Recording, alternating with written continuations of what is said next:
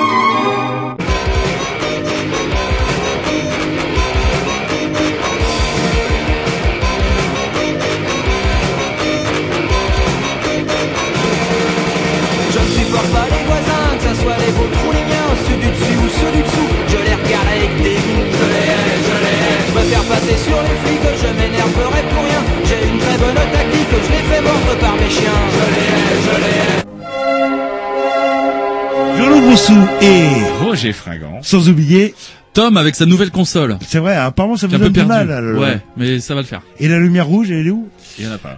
Il y en a Il y toujours en a pas. pas, Jean-Loup, parce que nous vivons au 21e siècle. C'est On a vrai? décidé que la lumière rouge était chiante, donc du coup, plus de lumière rouge. Cadeau de Noël. en fait, juste. Je ne sais pas si c'est bon signe, donc vous allez devoir nous faire ça à l'américaine, Tom. Quand ça va être à nous de parler, vous allez devoir lancer Voilà. le bras en avant comme ça. Yes, on the air. Bref, vous écoutez les Green News sur le mercredi entre 20 et 22 heures. Et sûrement le dimanche entre grosso modo 15h30 et 17h30. Et sinon, solution de secours, Tom, allez-y. Maintenant, vous avez rétabli le RSS Flux. euh, et Oui, tout exactement. Euh, D'ailleurs, la, la charte, elle a changé. Euh, graphiquement, c'est plus le même blog qu'avant. On a mis un post, un vieux post. Ouais. Et donc, on peut aller sur iTunes, euh, sur le site, on retrouve, on peut réécouter les émissions, euh, sachant qu'il y a une semaine de décalage. Mais ça l'a coûté cher, tout ça. Bah, ça coûte assez cher, environ 0 euros. Peut-être faire quand même, comme pour les primaires des socialistes, ce serait bien que les gens qui vont dessus donnent des sous. Oui, on aurait peut-être plus de monde. Pour voir. Ça, non, Eh, on en parlera un petit Même peu tout deux- à on n'a l'heure. pas besoin de 2 millions 6, 500 000 déjà, et hop, c'est Caracas. Et c'est vrai que les Français sont surprenants, sont surprenants. On en parlera un petit peu tout à l'heure. Allez, on se met un petit disque. euh, De la programmation à Roger. Yes, on va Comment commencer. J'ai toujours pas compris pourquoi vous étiez le premier. euh, Parce que c'est comme ça. La semaine dernière, vous avez fait un ça, vague c'est coup ça, d'état parce que vous saviez que la semaine dernière, on ne devait rien passer puisque c'était une euh, réédition, une rediffusion, pardon.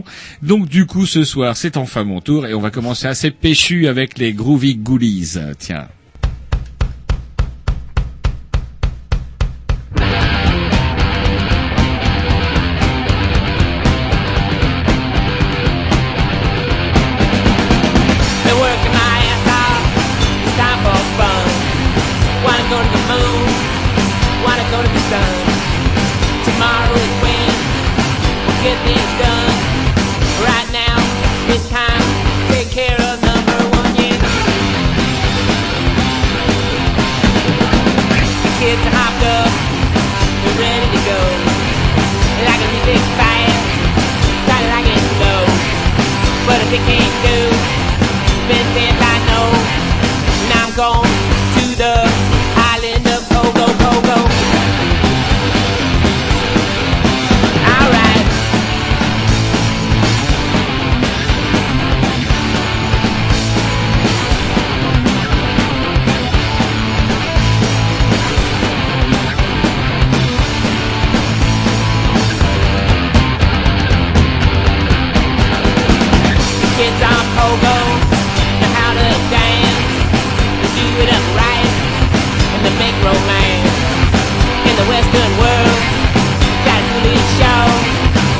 Do like I do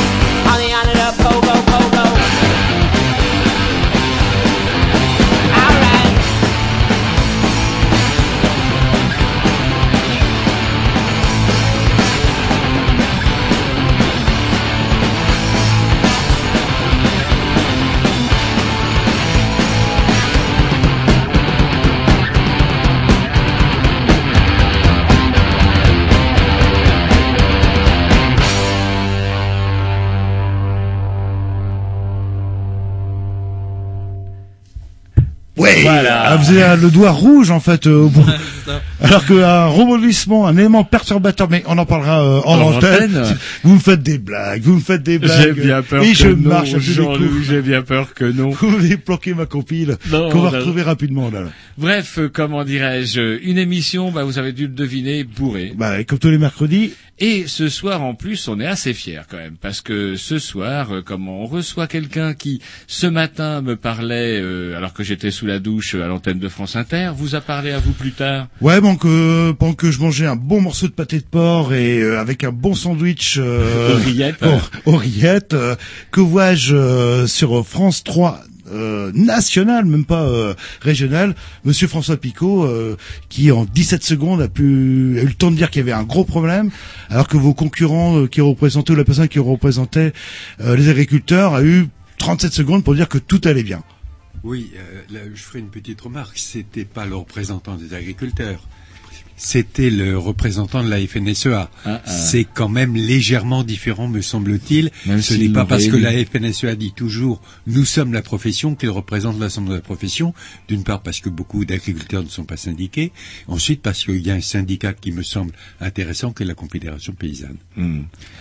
Bref, du coup, comme vous l'avez cru, vous avez- si vous, vous aussi vous inquiétez un petit peu de ce qui se passe euh, autour des plages, vous avez pu remarquer effectivement que cet été, il y a même eu des, des grosses bêtes qui sont mortes. Les, le plat favori d'Astérix et Obélix, Poum Poum, ils sont morts par dizaines. J'ai même cru que c'était une blague. Enfin bref, C'est très saisonnier. euh, On des, va revenir Des fois c'est des chevaux, des Ouais. fois c'est des chiens, Ouais. des sangliers, on va des revenir renards là-dessus. peut-être. euh, On va revenir là-dessus tout à l'heure. Donc pour ceux qui ont quand même déjà entendu les émissions des Grignoux, ça fait, oh, c'est la troisième fois cette fois-ci que Oui, Tout à fait, vous avez la troisième fois que vous avez la gentillesse de m'inviter. euh, Et le nous, soir, c'est toujours ça. un grand plaisir. Et du coup, je ne sais pas si le problème va se résoudre, mais on est quand même ravis qu'en plus de, de notre antenne, apparemment, même les grands médias nationaux semblent prêter quand même une petite oreille euh, à nos appels désespérés de nos faux de nos prairies vertes.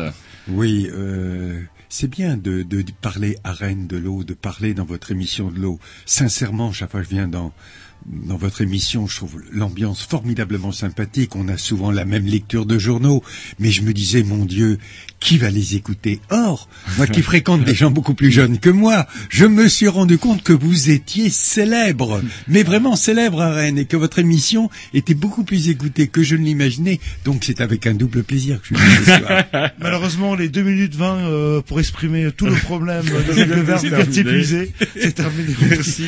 Au À bientôt. Allez, un petit disque et puis après bon, on va peut-être euh, rentrer dans le vif du sujet avec la semaine des News. C'est La parti. semaine des Grignoux avant.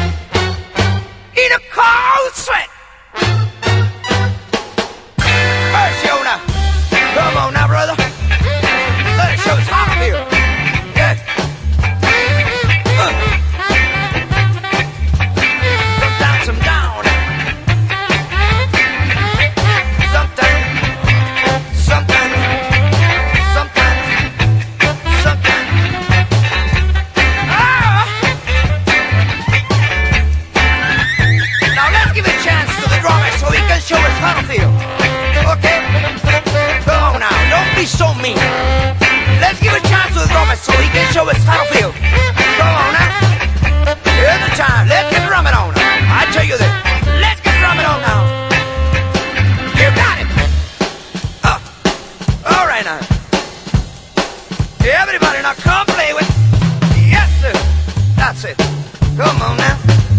Baby, baby, baby, baby. And I say one.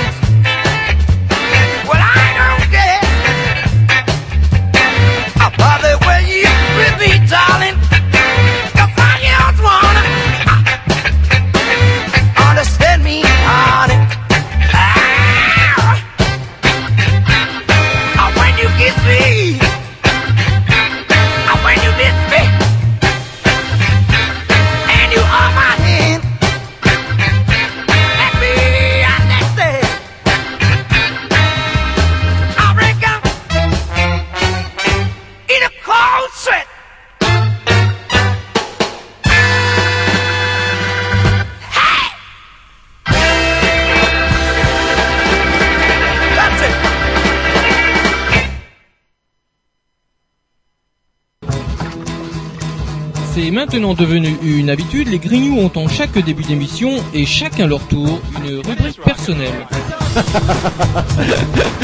C'est ça en fait, tu vois le truc. C'est ça Philou, t'as tout compris, c'est un petit peu entre le clin d'œil, le coup de gueule du moment, mais aussi le détail de la vie trépidante d'un Grignou. C'est ça en fait, tu vois le truc. Maintenant, le problème va être de savoir qui a l'honneur d'ouvrir le micro aujourd'hui. Et ça, euh, c'est pas facile. Attendez, attends, attends, tu me laisses parler, tu me laisses Ah, parler. il est en train de me tirer par la violence, Oh, c'est ça le problème. C'est ça en fait, tu vois le truc. Et oui, c'est ça la rubrique perso. Les rubriques à...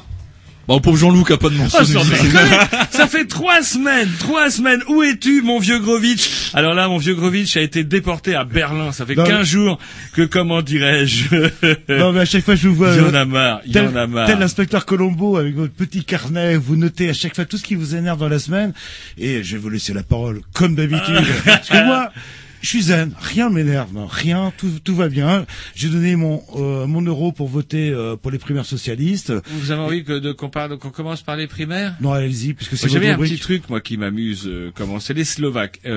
Nul ne sait déjà autour de ce studio, à part nos invités, qui eux sont des gens cultivés. Mais je suis sûr que vous, bande de sauvages, tous les deux, personne ne sait où est la Slovaquie. C'est pas loin de la Tchéquie, je pense. Ouais, à côté, ça s'appelait la Tchécoslovaquie avant. C'est pas Avant coincé ça- entre la Bochie et l'Autriche les, les là? Boches sont bien plus loin à l'ouest, vers l'ouest. Mais bref, les Slovaques, c'est rigolo parce que les Slovaques maintenant ils sont dans l'Europe. Ah, ça c'est bien.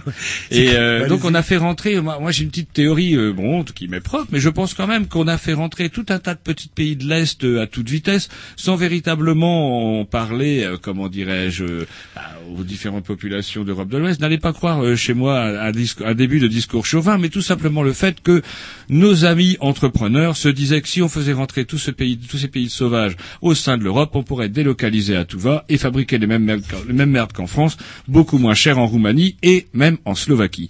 Sauf que quand on les a fait rentrer, figurez-vous qu'il y a aussi des gens, il y avait des Roumains par exemple, on n'avait pas fait, on n'avait pas fait gaffe, mais si on faisait rentrer la Roumanie, merde, ils ont des gitans. Les gitans, ils sont européens Roms, comme nous Roms, maintenant. soyez- soyez pas vulgaires, ouais, les Roms, ils sont européens comme nous. Alors que faire? Alors on est bien emmerdé et tout ça. On avait un petit peu oublié les gens. Il y a aussi des gens à qui on ne demande pas forcément son leur avis. Et là, les Slovaques, ils veulent, ils viennent de le donner. Ils viennent de le donner en bloquant. Il fallait une majorité absolue apparemment pour, vous savez, un espèce de nouveau plan d'aide euh, à la Grèce euh, qui cette fois-ci serait définitif. Tout ça pour qu'on nous dise dans pas moins de six mois que de toute façon les Grecs ne paieront jamais. Sauf que là, les Slovaques, eh ben par le fait qu'il y a un vague parti euh, vaguement populiste qui dit ben non, je vois pas pourquoi euh, nous en Slovaquie on paierait pour les autres pays, eh ben ça bloque tout. La grande machine européenne se bloque tout simplement parce que ben voilà, on a voulu faire vite vite, j'ai l'impression qu'on a fait du sarkozysme avant l'heure. C'est Euh, pas les Chypriotes euh, qui avaient fait le même coup il y a deux ou trois ans pour une une baisse de TVA éventuelle. euh, voilà, on existe, on est en Europe et on fait chier du coup. euh. on a dû rester. euh, dans Et une- c'est bien fait pour cette grosse machine technocratique où quelles que soient quand même les idées, moi j'ai quand même toujours, euh, je pense que le grand drapeau bleu européen avec ses étoiles est bien plus euh, rassurant que tous les drapeaux nationaux au, nom desquels on s'est étripé joyeusement jusqu'à présent. Sauf que, en même temps, lorsque on nous demande notre avis et qu'on dit non, par exemple, et qu'on nous impose quand même, eh ben ça sera quand même oui. À ce moment-là, c'est plus vraiment la peine de nous demander notre avis. Il faut quand même pas s'étonner non plus si les gens ne votent plus lors des élections européennes.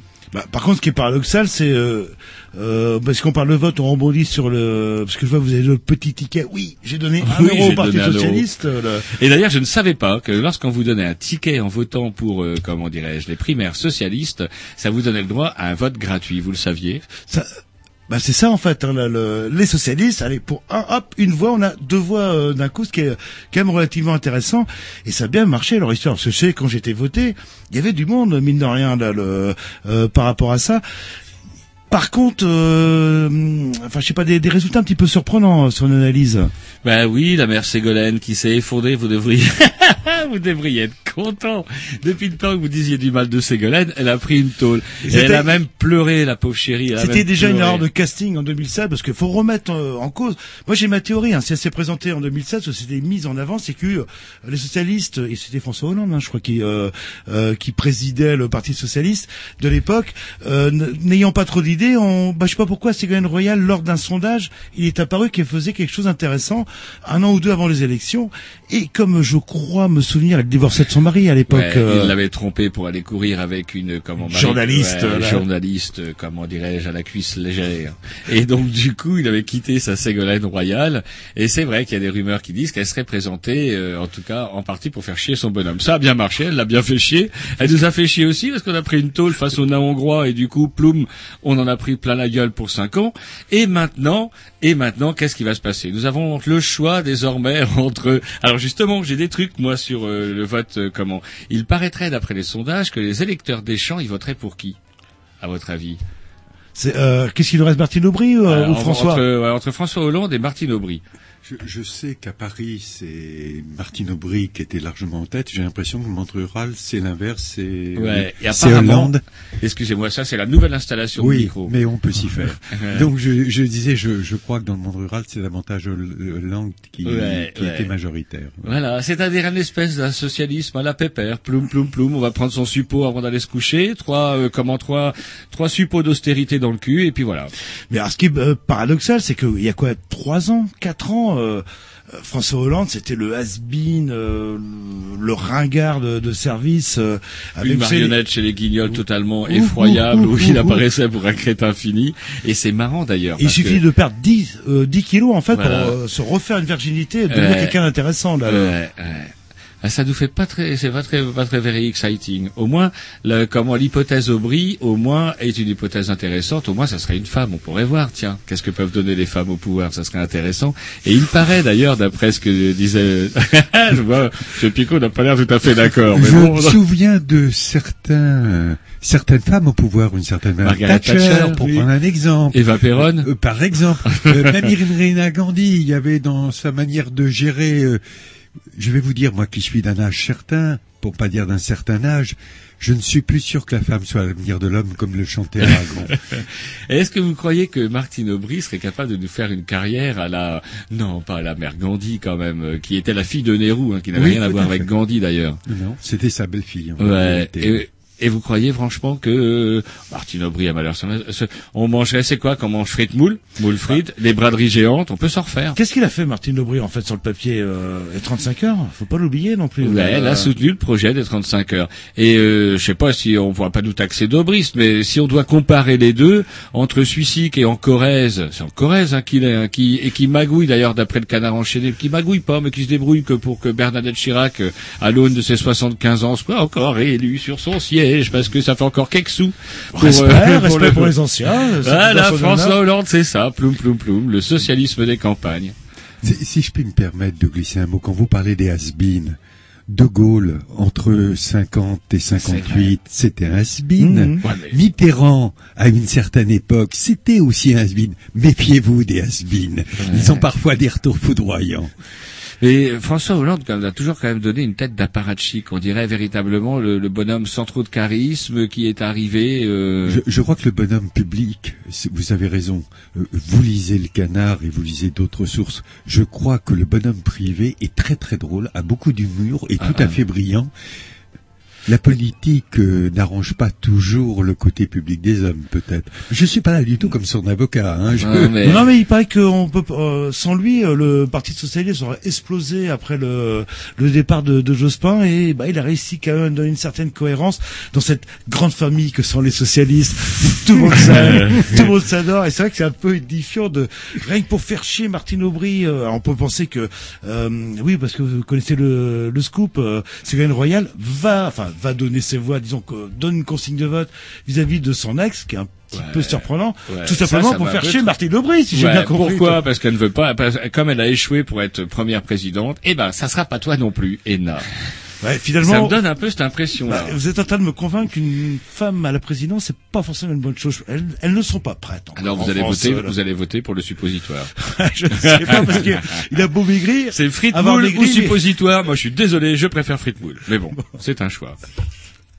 Allez, on en parlera. Ah si, il y a aussi un truc dont on n'a pas parlé, et pour en finir, c'est quand même 2,6 millions. Alors, nous, on a notre, enfin, je sais pas, on s'est dit quand même 2,6 millions avec Jean-Loup, on s'est dit que c'était quand même comme une manif, quoi, que ça faisait quand même pas mal de gens qui s'étaient déplacés, qui avaient payé un euro. Oui, en plus c'est surprenant Pour, parce que euh, quand les, les élections sont gratuites, bah on se plaint de l'abstention, etc. Là, il faut payer et les gens se sont déplacés. C'est euh, Ouais, alors même si la droite euh, comment euh, comment ironise en disant oui, ça fait pas beaucoup par rapport au corps électoral, c'est c'est pas quand très- même et c'est pas très gaulien en fait dans l'état d'esprit. J'ai pas du tout compris la différence. La... Non, non, non, mais ça, ça c'est la référence au man des ancêtres. euh, Pour euh, là, il vient de donner plein de sous aux paysans. On en reparlera tout à l'heure. Mais euh, j'ai- j'ai été étonné que personne n'ait repris le discours de la droite et de Copé en particulier, qui dit que ça n'était 4% du corps électoral. Il oublie qu'aux élections, 50% des électeurs ne votent pas.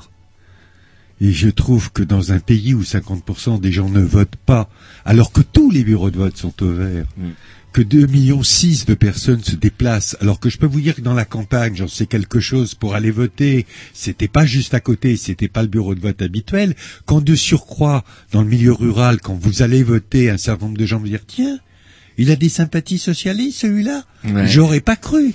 Euh, ça me paraît au contraire quelque chose de très fort, une vraie leçon Ouais. de politique et de civisme, Mmh. et il est vraiment regrettable d'être un homme politique, qu'on soit de droite, de gauche, ailleurs, n'en parlons pas, de ne pas reconnaître que là, il y a une vraie démarche intéressante pour revivifier la politique qui a bien besoin. Et C'était pas une idée de Ségolène Royal si, c'était une idée de Ségolène Ouais, Royal en voilà, plus. bah, voilà. Et c'est marrant parce que et il y a eu même euh, l'autre affreux Ollier. Ollier, pour les auditeurs qui ne connaîtraient pas Ollier, c'est le mari 06. de Mam. Le mari de Mam, c'est le ministre. Il faut savoir qu'il y a un ministre des relations avec le Parlement. Ça sert pas à grand chose, ça mange pas mal de petits fours.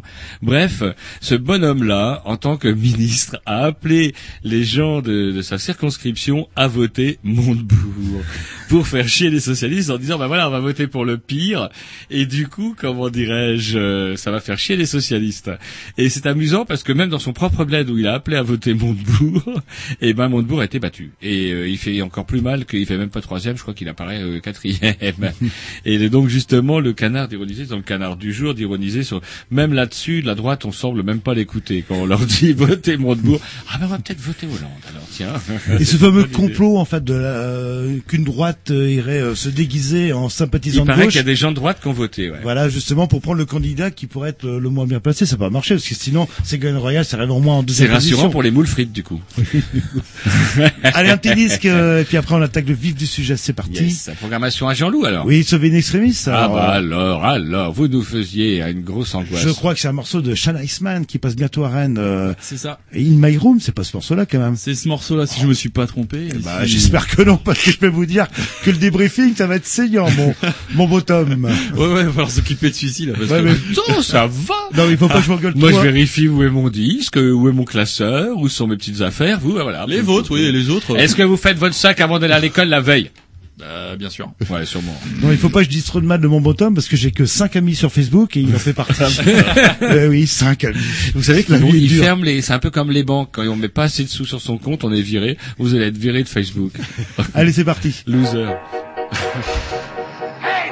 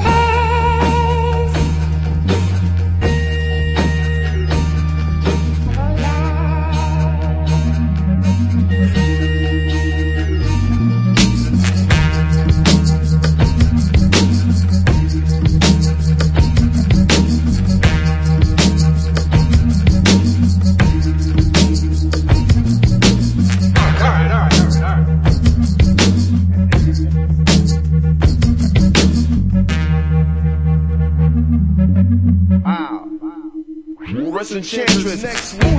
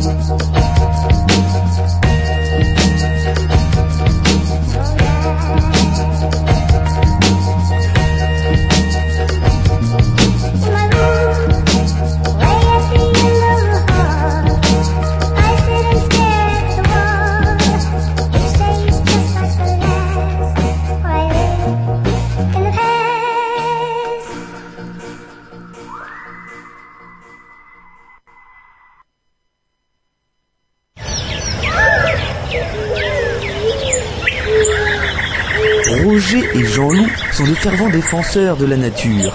Aussi entendrez-vous souvent Jean-Loup dire à des écolos Heureusement qu'il y a des gens comme vous et entendre Roger acquiescer d'un traditionnel Ah ouais.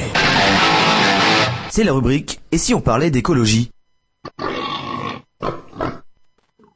Ah, eh, C'est bon là, bon, vous c'est vous bon, avez vous pas fait de signe. On n'avez a pas Je peux pas, il faut que je monte les boutons et en même temps que je Bah oui, bah, je peux vous direz ça à Paco, Vous faites greffer une troisième main, c'est tout. Ou alors vous demandez une lumière rouge. Je vais l'inonder de mails. Voilà. Inondez-le de mail. Voilà. Donc ce soir, je comment dirais-je, je tiens à le préciser pour ceux qui prendraient l'émission en cours, nous sommes en compagnie de Monsieur Jean-François Picot. Bonsoir. Bonsoir. Et de, de son épouse, on peut le dire, même si elle ne tient pas à parler, elle dit non, non, surtout pas. La dernière fois, on avait eu des histoires. Bref, comment dirais-je, on est ravis de vous recevoir ce soir parce que comme on le disait un petit peu tout à l'heure avec Jean-Loup, vous avez quand même un sacré don d'ubiquité pour être euh, sous ma douche le matin, euh, en train de manger avec Jean-Loup Jean-Loup le midi et euh, avec nous ce soir à, à l'antenne. J'espère que vous n'aurez pas une indigestion Jean-François Picot et d'eau rivière de Bretagne. Bah, entre France Inter et, euh, et FR3 national, c'est vrai que 10-15 secondes, on n'a pas le temps vraiment de... On n'a plus eu le droit à l'apéro, comme dirait Jean-Loup. Ça, c'était plus l'apéro, les cacahuètes. Les cacahuètes, et encore, c'était chiche sur les cacahuètes. C'était genre apéro de gare. Mais voilà, on va avoir le temps de- d'expliquer la problématique et de voir toutes ces conséquences qui sont importantes. Donc, on le rappelle, vous êtes donc le, le porte-parole de l'association Eau et Rivière de Bretagne. Tout à fait. Et euh, une fonction que vous exercez depuis pas mal de temps. euh. Je crois que ça doit être ma douzième année de bénévolat à plein temps. D'accord, bénévolat plein temps. Vous êtes retraité. Non, j'ai pris une année sabbatique et d'année sabbatique en année sabbatique, c'est devenu une décennie sa- euh, sabbatique. Je sais pas jusqu'où ça ira. euh, Non, mais- je disais ça parce que peut-être que c'était à cause de vous qu'on avait décidé de repousser l'âge de la retraite, c'est-à-dire euh, plus tard on les fera bosser, moins viendront nous faire chier pour nous dire quand on fait des conneries. Euh, c'est drôle que vous parliez de ça parce que moi j'essaie, j'ai en face de moi des agents du service de l'État, parfois fort compétents, et j'essaie qu'une fois qu'ils sont à la retraite, qu'ils viennent dans le monde associatif parce que en tant que fonctionnaire, ils me disent souvent qu'ils sont obligés de se taire. Mais ce qui me déçoit, c'est qu'au moment où ils pourraient prendre la parole, euh, ils trouvent qu'ils ont d'autres activités à accomplir et ça, c'est regrettable. Je lance un appel à tous les jeunes retraités qui ont travaillé dans la fonction publique de près ou de loin dans des domaines qui touchent l'écologie à adhérer aux associations de protection de l'environnement et les investir pour qu'on ait de, de plus en plus de gens. Parce que c'est vrai que c'est de plus en plus lourd, le- la problématique et que les jeunes ne sont pas follement attirés euh, comme nous l'est notre génération. Je dis notre, même si vous êtes plus jeune que moi, parce que votre engagement dans la radio, vous le faites plaisir, pour montre bien. que- Que des compliments, je Ouais, crois qu'on vous réinvitera. C'est pour ça que vous m'aurez invité. d'ailleurs. C'est de, il n'y a pas cette euh, volonté de, de, de s'engager sur, sur des causes à long terme. Euh, c'est peut-être le, le, le résultat de notre civilisation. C'est sans doute le résultat de notre civilisation. Et on- la dernière fois qu'on vous avait reçu, c'était en mars euh, 2010. euh, Et apparemment, euh, on avait parlé des mêmes problèmes d'algues vertes, etc. Et vous semblez optimiste, puisque l'Europe était là pour nous aider, pour sanctionner la France. euh, Et un an et demi après, euh, vous êtes toujours là, malheureusement, parce que tant qu'on vous voit à la télé, c'est pas bon signe. Pour Euh, oui, euh, j'ai l'habitude de dire que et Rivière, qui a fêté ses 40 ans il y a deux ans, était une association destinée à se dissoudre dans une eau de bonne qualité et que je crains que dans 40 ans, on ait encore besoin d'eau et rivière en Bretagne. Euh, optimiste, euh, j'avais raison de l'être. Le problème, c'est qu'entre les données et les politiques, il s'est passé des choses. La France aurait dû être condamnée en 2010, une deuxième fois, avec une très lourde amende, des sanctions financières, et tout le gouvernement français est monté à Bruxelles en disant non, non, c'est pas possible, conséquence. Eh ben, ils ont fait, le gouvernement a fait une chose merveilleuse. La condamnation aurait été parce qu'on utilise dans les rivières bretonnes de l'eau à plus de 50 mg de nitrate litre pour fabriquer de l'eau potable. Eh ben, on a fermé tous les captages qui débitaient à plus de 50 mg sur l'Ic, sur le Bizien, en Ille-et-Vilaine, le bassin versant des Échelles, le bassin versant de l'Orne. On a fermé les captages, donc il n'y avait plus de raison d'être condamné. On a fait des interconnexions, on a été chercher de l'eau ailleurs, donc il n'y avait plus raison. Mais comment on va faire à terme? Parce que je vous interromps, mais euh, c'est bien joli d'aller chercher de l'eau de plus en plus loin, mais on va peut-être pas aller la chercher sur Mars euh, au bout d'un moment. Euh, vous savez qu'il y avait eu un projet euh, où l'Espagne voulait importer de l'eau de Marseille. Je ne sais pas si vous êtes au courant. Oui. Euh, et on se rend compte que l'eau sera un produit de plus en plus rare et de plus en plus cher. Vous avez raison, c'est totalement aberrant. Il est sorti un récent rapport, et je sais que Ouest France euh, en, parle ce matin dans, les titres, qui s'appelle le coût des pollutions agricoles. C'est effrayant. Savez-vous que justement, rien que pour potabiliser l'eau, en France, chaque année, ça coûte, du fait des pollutions agricoles, entre un milliard et demi et trois milliards d'euros. Bagatelle, 500 euros par ménage dans les zones les plus polluées. 500 euros qui sont payés sur la facture d'eau, qui ne devraient pas l'être si on avait pris les mesures qu'il fallait, c'est-à-dire des mesures préventives. La Cour des comptes a dit dans les autres pays, dans un certain nombre d'autres pays. On s'est arrangé plutôt que de faire du curatif, de faire du préventif. En France, la solution a été simple. Chaque fois qu'il y avait une usine de potabilisation, on a mis une usine de dinitration. Donc, quel que soit les taux de nitrate, on épurera. Simplement, c'est le consommateur d'eau et le contribuable qui paye. Et on peut comme ça dénitrater la flotte euh, ad vitam aeternam, comme ça on peut avoir une eau complètement nitratée avec des doses complètement folles. On peut arriver à une eau consommable. C'est de la folie. Si, tant, si on a ce système technique-là, on est cuit. Euh, euh, heureusement, si je puis dire, ça s'arrange. D'une part parce que les industriels eux-mêmes se sont rendus compte que c'était pas rentable et que pour eux c'était plus rentable d'avoir une eau de bonne qualité, et d'avoir moins la traiter. Ah, quand même. En- ensuite, euh, on, on va peut-être parler des directives. On parle de directives qui datent d'il y a 20 ans, comme la directive nitrate qui date de 92. Mais on devrait tous penser à la directive cadre sur l'eau. Cette directive qui date de 2000 donne obligation aux États, obligation de résultat, pas obligation de moyens, d'avoir une eau de qualité, un bon état écologique pour 2015. Alors c'est vrai qu'on peut demander des dérogations jusqu'en 2021 et 2027 et qu'en Bretagne on a beaucoup demandé de dérogations pour 2027. Mais quoi qu'il en soit, euh, le but c'est d'avoir une eau de qualité dans nos rivières. Le même rapport, ce que ne dit pas ou je ne sais pas Ouest France, c'est que si on devait avoir une eau de bonne qualité dans nos rivières, c'est-à-dire si on devait la dépolluer, ça coûterait, écoutez bien les, les chiffres, c'est extravagant, entre 50 et 80 milliards d'euros par an. 50 à 80 milliards. Et si on devait dépolluer les eaux souterraines, on atteint 500 milliards. C'est des chiffres tellement extravagants que moi, je réalise plus ce que c'est, sauf qu'on montre qu'on est dans une politique qui marche sur la tête. Alors justement, euh, dans le sens de ce que vous dites, est-ce qu'il n'y a pas derrière euh, un affreux euh, primaire, tout simplement clientélisme politique, et qui, se, qui se retrouve avéré avec un article que Tom nous a envoyé rien que pour nous faire bisquer? Il sait que je suis vaguement ulcéreux, donc il peut m'envoyer des, articles qui vont m'énerver, il me les envoie. Agriculteur, Sarkozy promet 200 210 millions d'euros.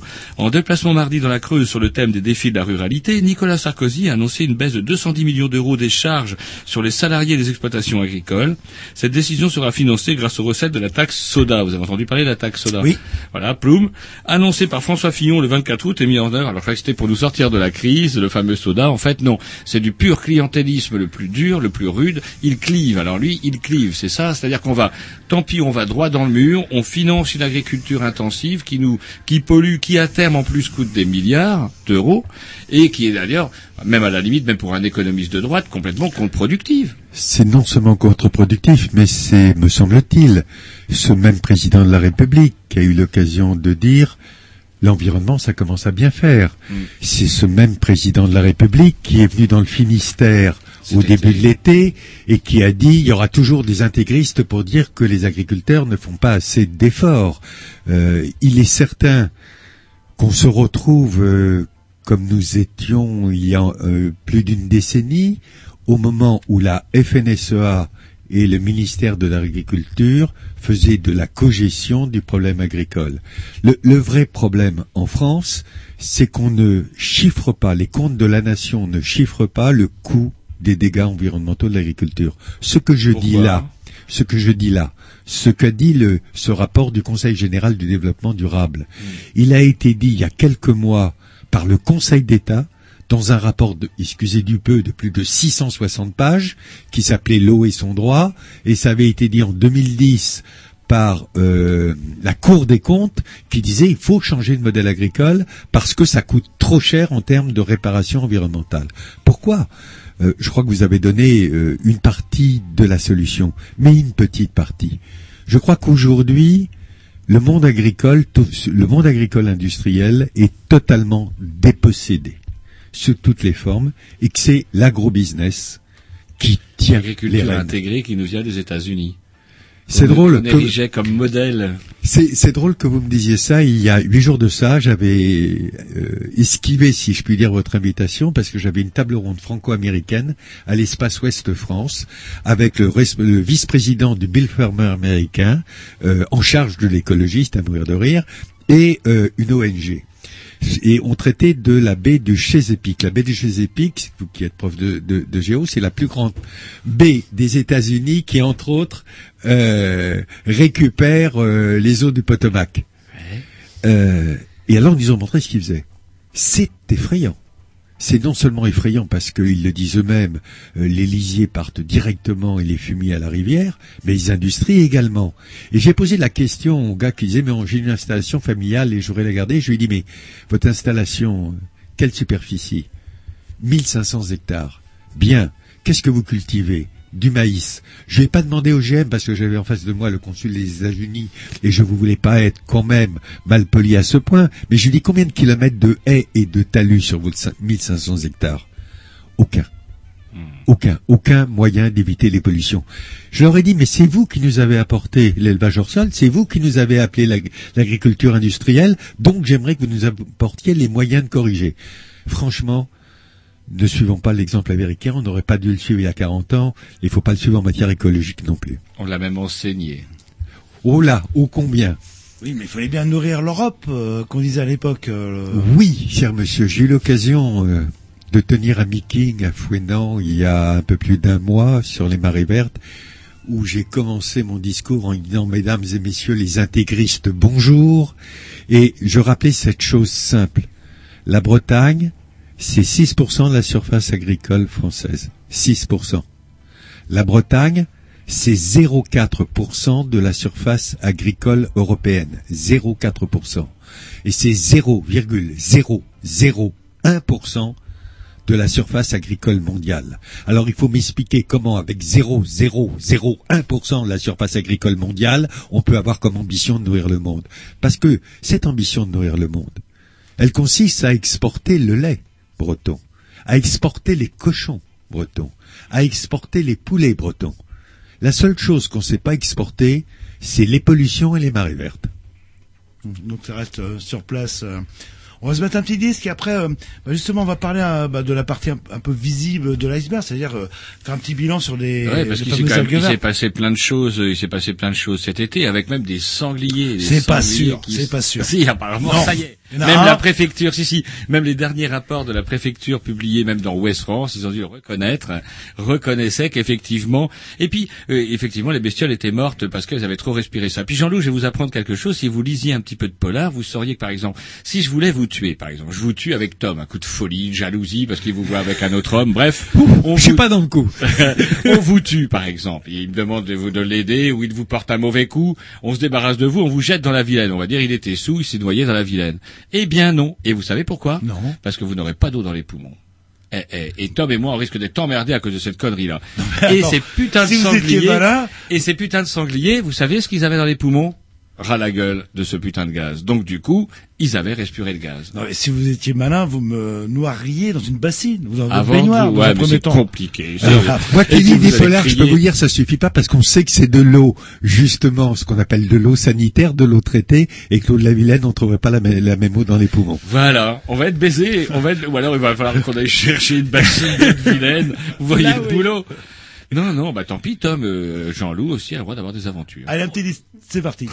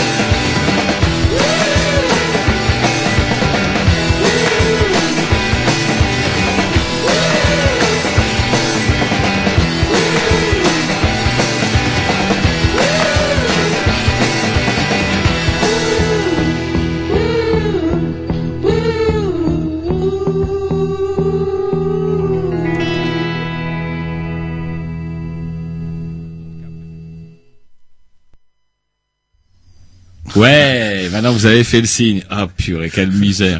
Bref, nous sommes toujours avec Jean-François Picot, nous sommes toujours le mercredi et bientôt le dimanche, parce que le temps file.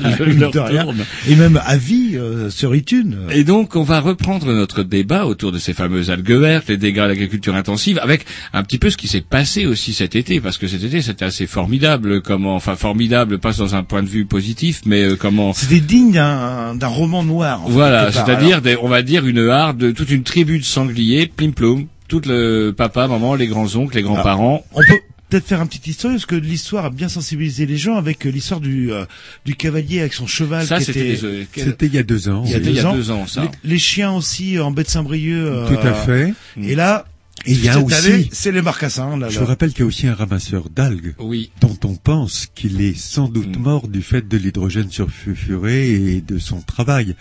Euh, ce qui est un- ce qu'il faut bien, ce qu'il faut constater. Et il y avait eu un très très bon éditorial du Monde euh, durant le mois de juillet qui disait que lorsqu'on néglige un problème environnemental, il devient souvent un problème sanitaire et plus on le néglige, plus il est difficile de le régler. Alors faut voir aujourd'hui que ce problème environnemental qu'aux rivières dénonce depuis 30 ans est devenu un problème sanitaire. On vit quand même dans un drôle de pays, on en parlait tout à l'heure. En Bretagne, les captages sont pollués, on ferme les captages. On a eu des plans d'eau qui sont des retenues d'eau parfois pour faire de l'eau potable, comme le lac Auduc euh, dans l'Orbihan, euh, qui sont pollués par les cyanobactéries, qui sont des petites algues microscopiques. On ferme la retenue. Il y a des algues vertes sur nos plages et qu'est-ce que nous dit la ministre de l'Environnement? Faut fermer les plages. Qu'est-ce qui va rester à fermer en Bretagne? La seule chose qu'on ne ferme pas, les élevages industriels.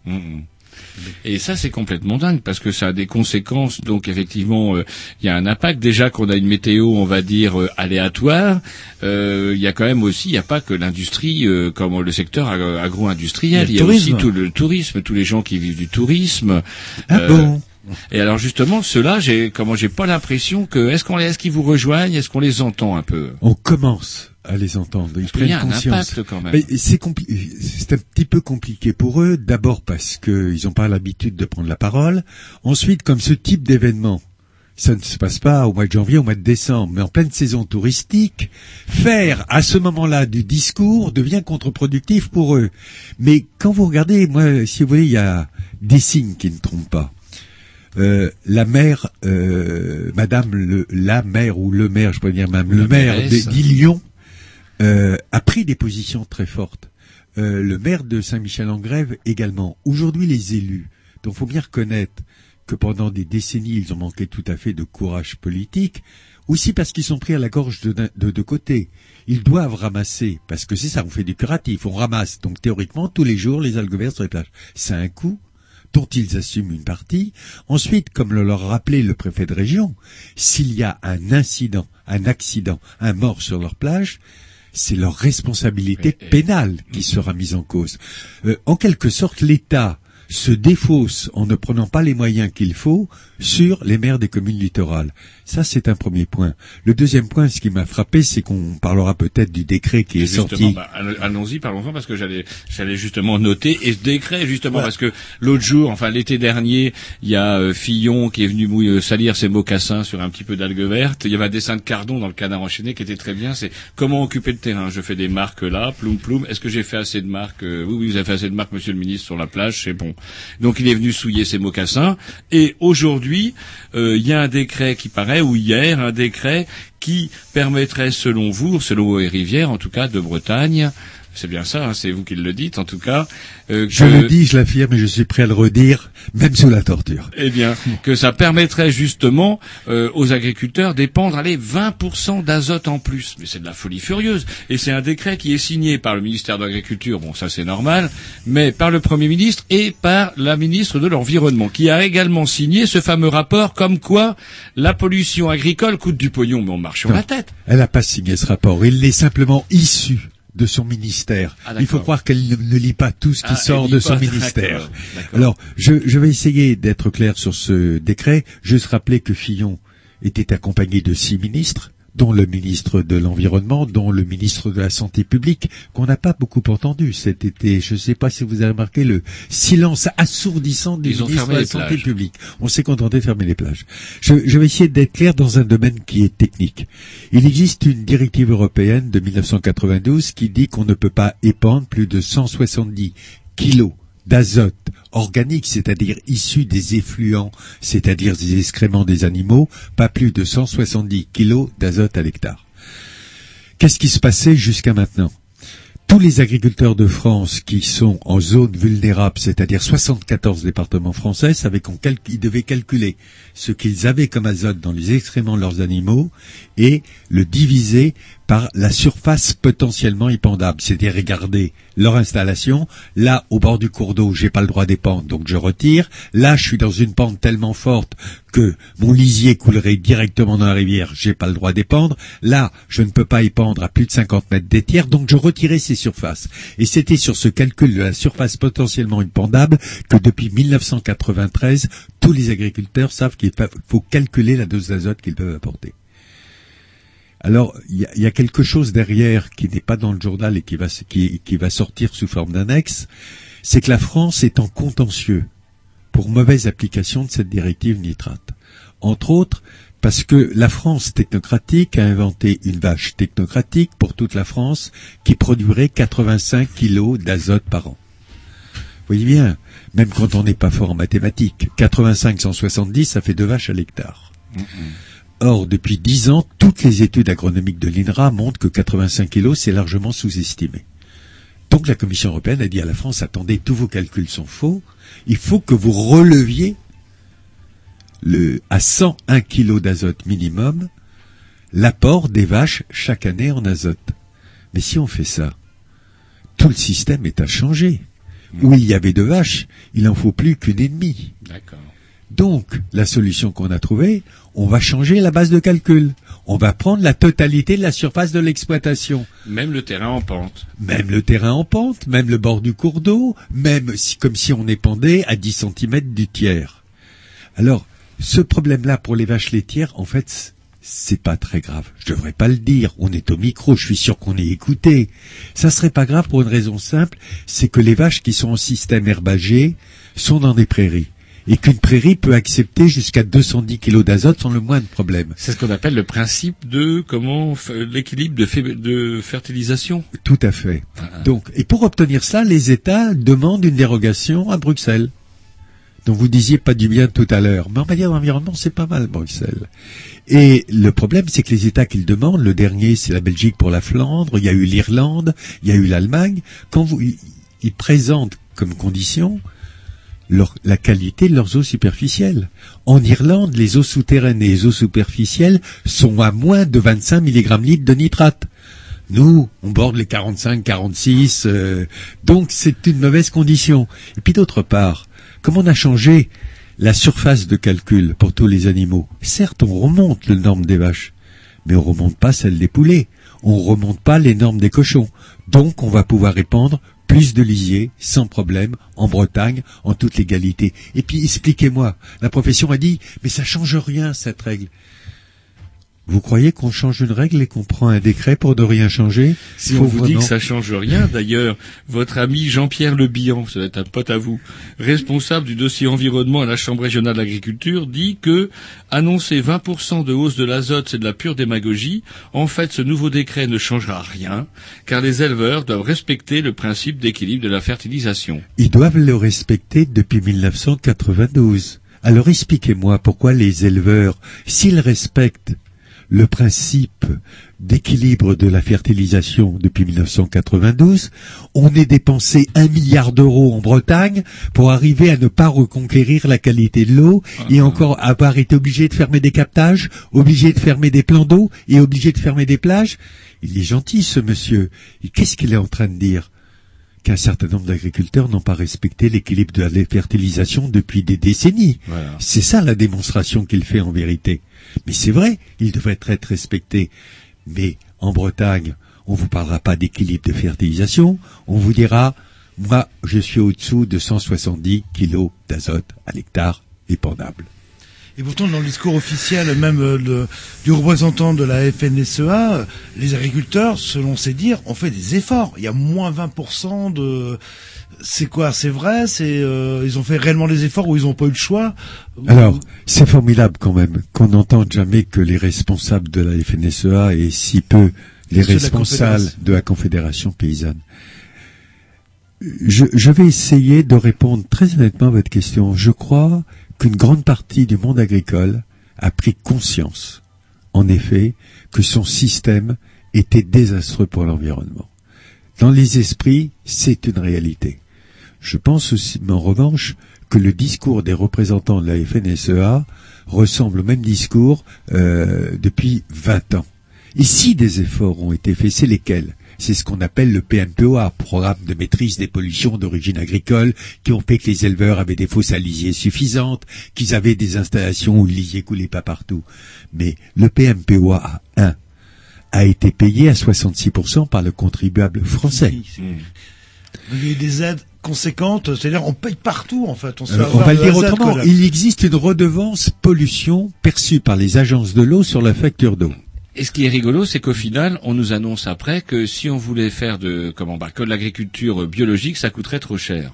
Quand on voit ce que coûte effectivement au final l'agriculture industrielle, euh, parce que vous le payez avec vos impôts, vous le repayez en, étant- forcé d'acheter des bouteilles de flotte, euh, vous allez vous, enfin, bref, vous n'arrêtez pas de la payer. Au final, on est baisé tout le temps. Mais vous commencez par la payer avant vos impôts chaque fois que vous achetez quelque chose.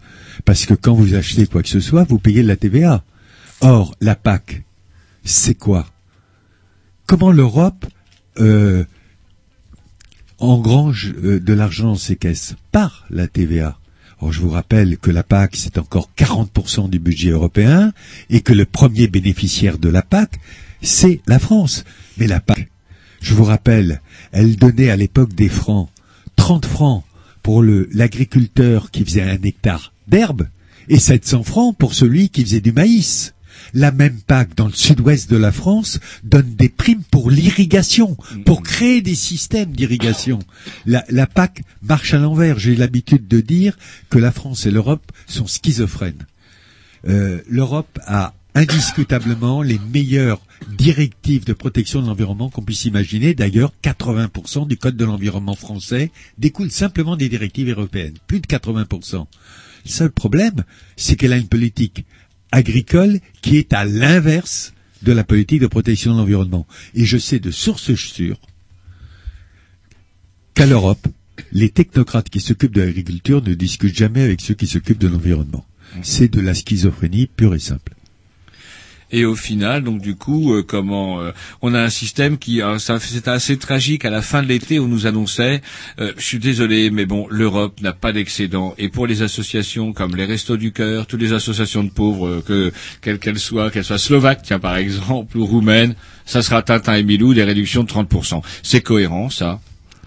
Je suis pas un politique. Je suis qu'un militant associatif. Je crois que si j'étais un politique, je le resterais pas longtemps. Je vous rappelle que lorsque des, c'est intéressant d'ailleurs, des gens de la société civile, comme Alain Bombard, sont devenus euh, ministres 48 heures. Vous savez pourquoi Non. Alain Bombard voulait la disparition de cette chose, c'est inimaginable, la chasse à court. Et c'est pour ça qu'il a tenu 48 heures comme ministre. Euh, quand on met euh, Schwarzenberg, le, le professeur qui, s'occupait du cancer, a été lui aussi un ministre euh, éphémère. La société civile a beaucoup de mal à se plier à l'échine politique et au coup de fouet qu'on y reçoit. On va s'écouter un petit disque et après on continue notre euh, conversation. Et j'aimerais bien euh, parler un petit peu du monde agricole, euh, voir si les mentalités évoluent. Est-ce que euh, vous parliez de, tout à l'heure de la Confédération paysanne Bon bref, vous poserez des questions utiles juste après le petit morceau. Atom, c'est parti.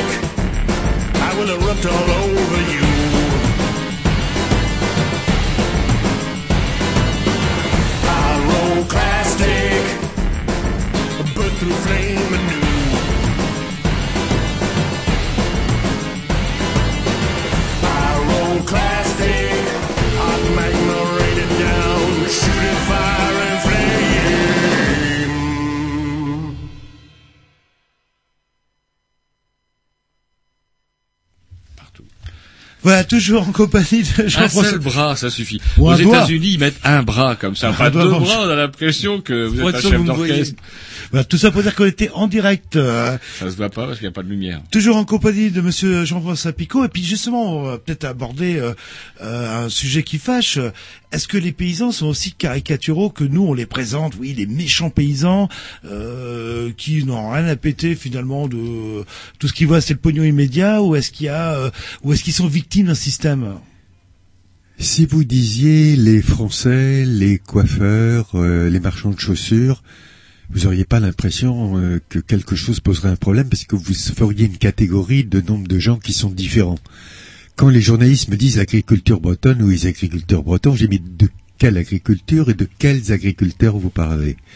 Euh, Il y a tous les types d'agriculture en Bretagne. C'est pas seulement parce qu'on a 20% euh, des vaches laitières, mais seulement 3% des vaches bio en Bretagne, qu'on n'a que 3% de surface bio. Il y a les bio, il y a ceux qui font des circuits courts, il y a ceux qui font, qui travaillent en respectant l'environnement. Et puis il y a ceux qu'on appelle encore des agriculteurs, qui se nomment eux ou des paysans, mot combien noble, euh, qui se nomment eux-mêmes exploitants agricoles et qui ne sont, si on y regarde bien, que des employés des intégrateurs lorsqu'ils font du poulet ou lorsqu'ils font du cochon. Et Ils quand on dit dépendent- hors sol, quand on dit hors sol, ça n'a plus rien à voir avec la terre. On peut pas dire qu'on est agriculteur quand on fait du hors sol. Le, le seul problème, savez-vous que le hors-sol, on pense au cochon, on pense au poulet. Savez-vous aussi qu'on arrive au hors-sol pour les vaches laitières? Quand vous avez un troupeau de 200 vaches laitières, et ça commence à devenir une règle en Bretagne, vous prenez pas un troupeau de 200 vaches laitières pour les amener au pré. D'abord, vous n'avez pas les surfaces. Ensuite, vous imaginez un troupeau de 200 vaches sur la route.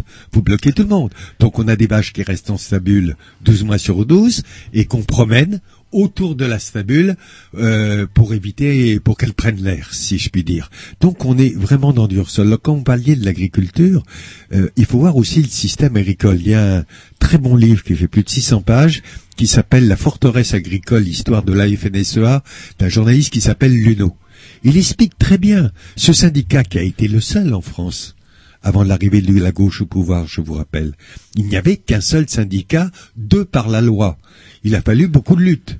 Ah ouais, c'est-à-dire que dans le monde agricole, on était obligé d'adhérer à la FNSE. hein. Absolument. Ah, ah, et ça remonte, c'est- fou. Comment ça se fait qu'après la guerre, il n'y ait pas eu justement une libéralisation dans ce domaine Je vous conseille le- la lecture du livre La forteresse agricole. Ça mérite, c'est très bien écrit. C'est un journaliste, c'est très très. La forteresse agricole. Le Luno, si mon souvenir se souvient bien du du, du, du, du nom de l'auteur.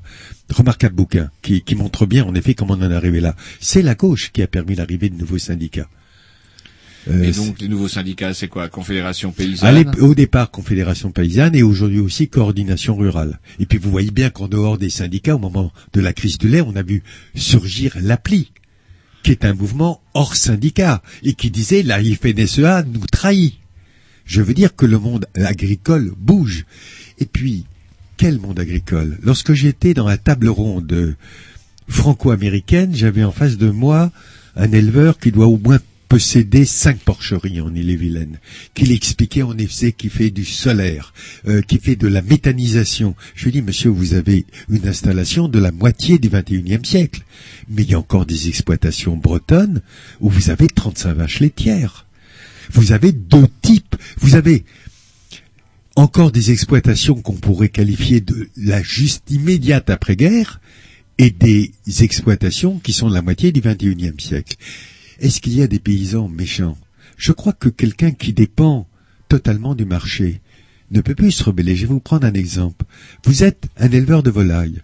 L'éleveur de volailles, je vous rappelle, il n'a rien à dire. On lui apporte les aliments, on lui apporte les poussins, on vient les reprendre, et c'est l'intégrateur qui fixe le prix. Imaginez qu'ils disent, attendez là, je sais pas ce qu'il y a dans les aliments qu'on me donne. J'aimerais bien savoir. Oh, écoute, tu- ah non, non, mais j'ai vraiment un savoir. Lorsque vous avez terminé vos poulets, au bout de 40 jours, hein, ça suffit 40 jours pour faire un poulet, que vous les livrez à intégrateur, normalement vous avez un vide sanitaire qui dure 15 jours. Si vous avez renaclé, avant qu'on vous redonne des poussins, il va se passer trois semaines, il va se passer un mois, il va se passer six semaines. Mais pendant ce temps-là, les intérêts de la banque, vous devez continuer à les payer. Puisque vous parlez de banque aussi, euh, le crédit agricole dans tout ça, il a pour une petite part de responsabilité en mettant un peu sous pression euh, des gens qui voudraient peut-être faire autrement, mais qui se retrouvent coincés euh, par des prêts. euh, Je, je vais vous dire, près de chez moi, il s'est monté un poulailler de volailles bio.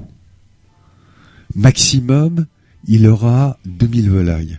Le moindre poulailler industriel, c'est 50 000 volailles. Oh, oh. Le Non, moindre. les, les poulaillers qu'on voit le long de la route, c'est 50 000 bestioles. Oui. De Quand c'est pas 75 000. Ah ouais. Oui, oui. Eh ben lui, pour les 2000, il a été voir le Crédit Agricole. Oh, il dit non.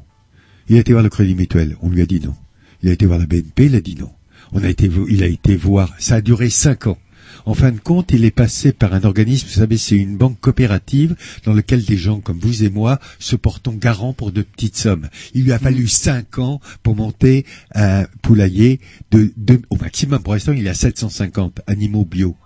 De l'autre côté de chez moi, il s'est monté en moins d'un an un poulailler industriel de 75 000 volailles. Euh, regardez qui sont les actionnaires du Crédit Agricole. Quand vous allez au Crédit Agricole, vous rencontrez des représentants de la FNSEA quand vous avez besoin d'argent. Si vous avez besoin de terre, vous allez à la SAFER. Qui vous allez rencontrer à la SAFER? Des représentants de la FDSEA.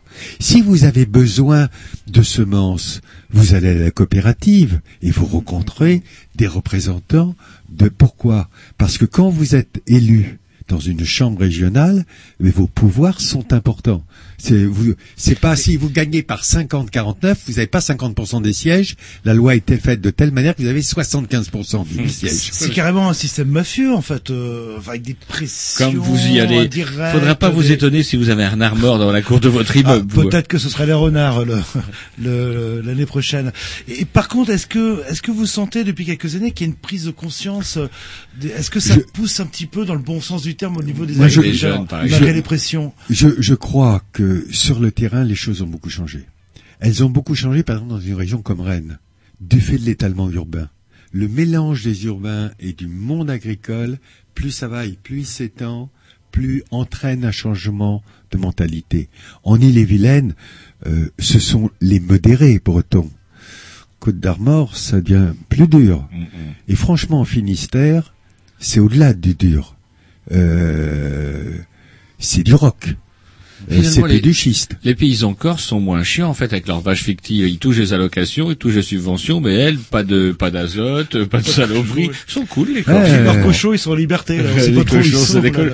Et ne confondez jamais un cochon sauvage avec un chef corse. C'est vrai qu'on parle de, de qualité d'eau, on se focalise euh, souvent sur le cochon. euh, parce que dans ce cas-là, pour- on se convertit à l'islam, il n'y a plus de problème d'algues vertes euh, en Bretagne. Il n'y a pas que le cochon. Apparemment, vous parlez souvent de, de, de poulet, enfin de, Oui. de volaille. euh. Euh, pourquoi?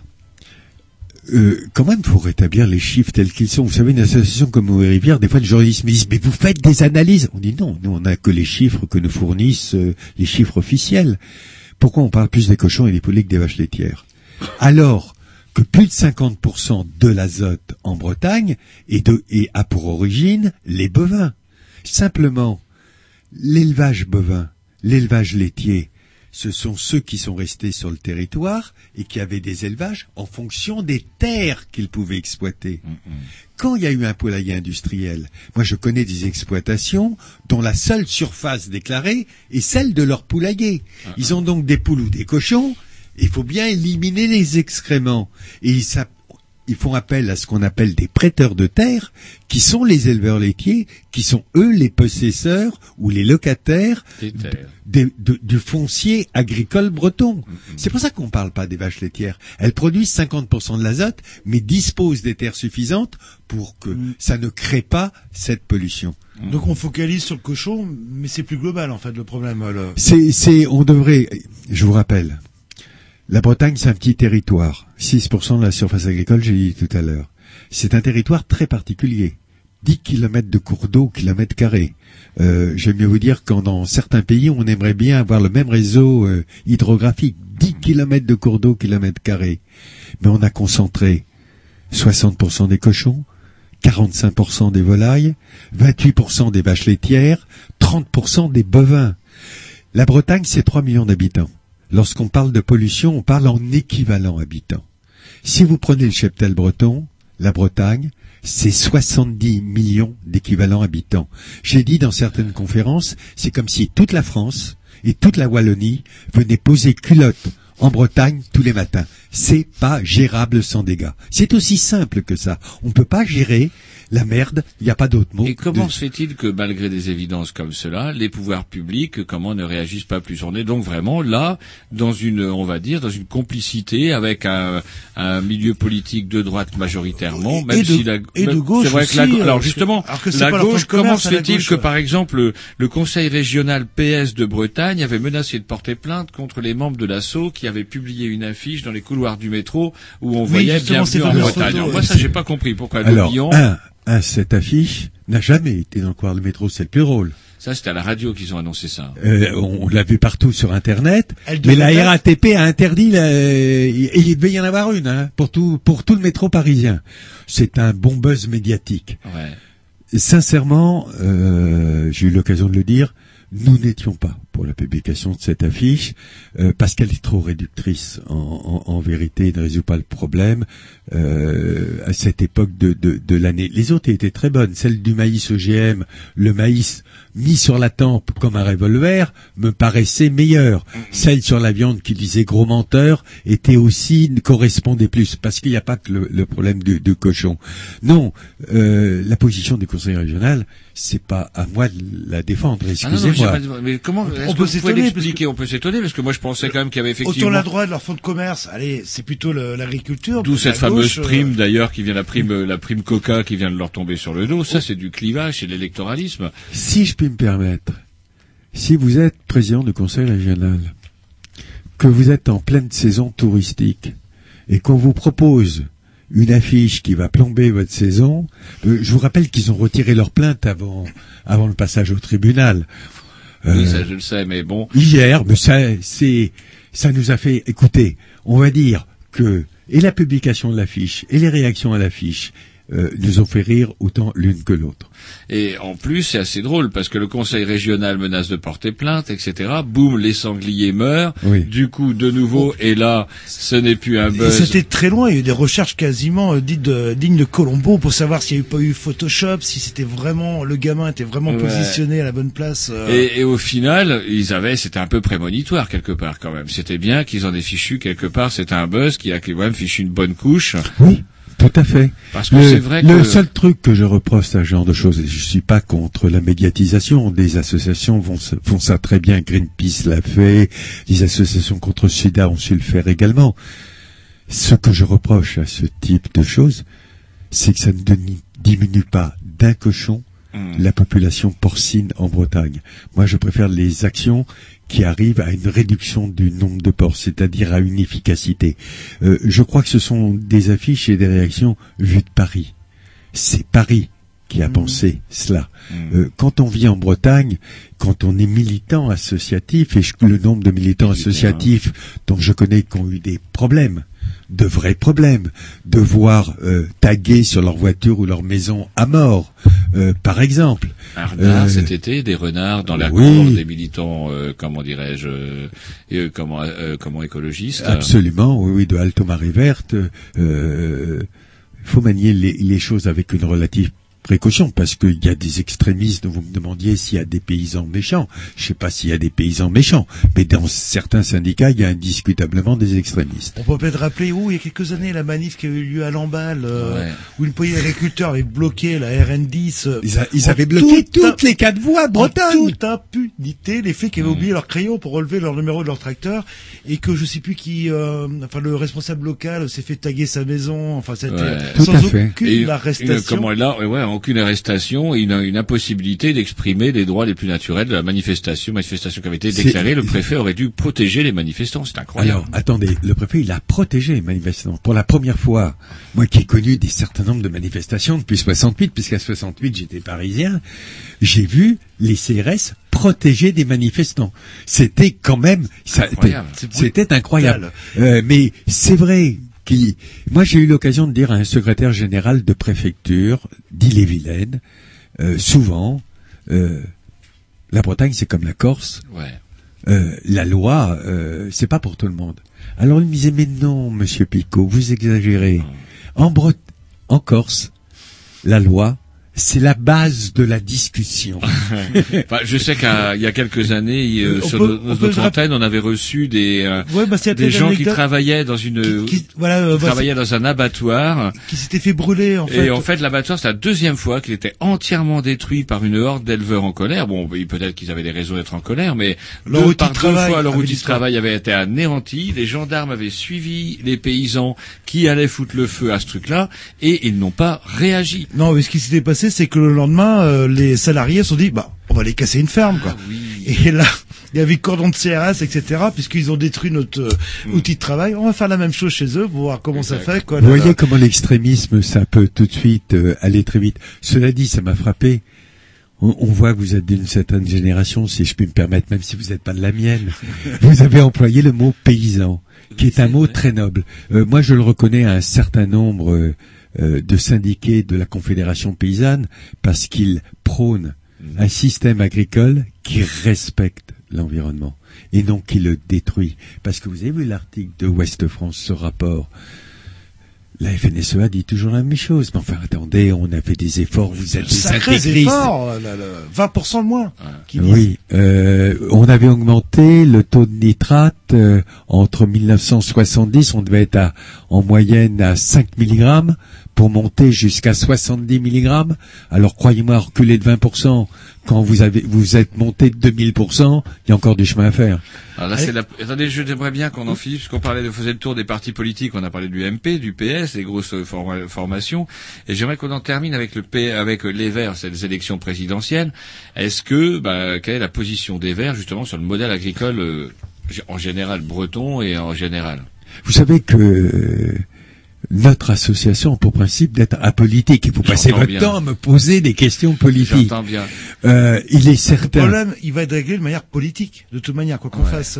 Là, Alors là, euh, c'est l'individu qui va vous répondre, c'est plus Oui, le porte-parole. tout à fait, tout à fait. Euh, il, il est certain que euh, l'agriculture prônée par les Verts est plus proche, mais beaucoup plus proche de la Confédération paysanne que de la FNSEA. Il me semble me souvenir qu'à la région, il y a un certain René Loaille, éleveur de volailles, membre de la Confédération paysanne.